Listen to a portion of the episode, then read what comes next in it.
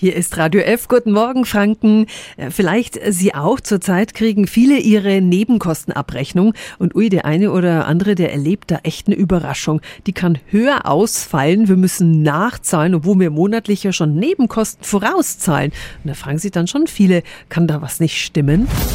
Radio F. Jetzt Tipps für ganz Franken. Hier ist unser Wiki Peter. Es lohnt sich oft tatsächlich, die Abrechnung mal überprüfen zu lassen. Konstantin Pech ist zweiter Vorsitzender vom Mieterbund Nürnberg. Fast die Hälfte aller Nebenkostenabrechnungen sollen nicht korrekt sein. Auf welche Details sollten wir denn achten? Also zunächst wäre überhaupt darauf zu achten, ob die Nebenkosten laut Mietvertrag umgelegt sind.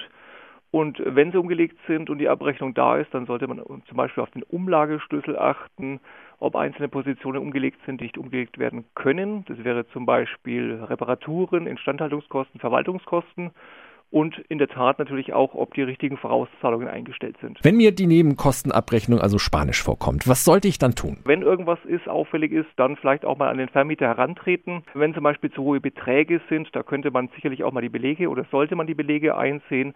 Manchmal kommt ein Zahlendreher vor, da müsste man einfach mal prüfen und wenn es gar nicht weitergeht, gut, dann eventuell Mieterbund oder dann auch zu einem Anwalt gehen. Vielen Dank an Konstantin Pech vom Mieterbund Nürnberg. Alle Infos finden Sie auch nochmal auf radiof.de. Tipps für ganz Franken von unserem Wiki Peter. Täglich neu in Guten Morgen Franken um 10 nach 9. Radio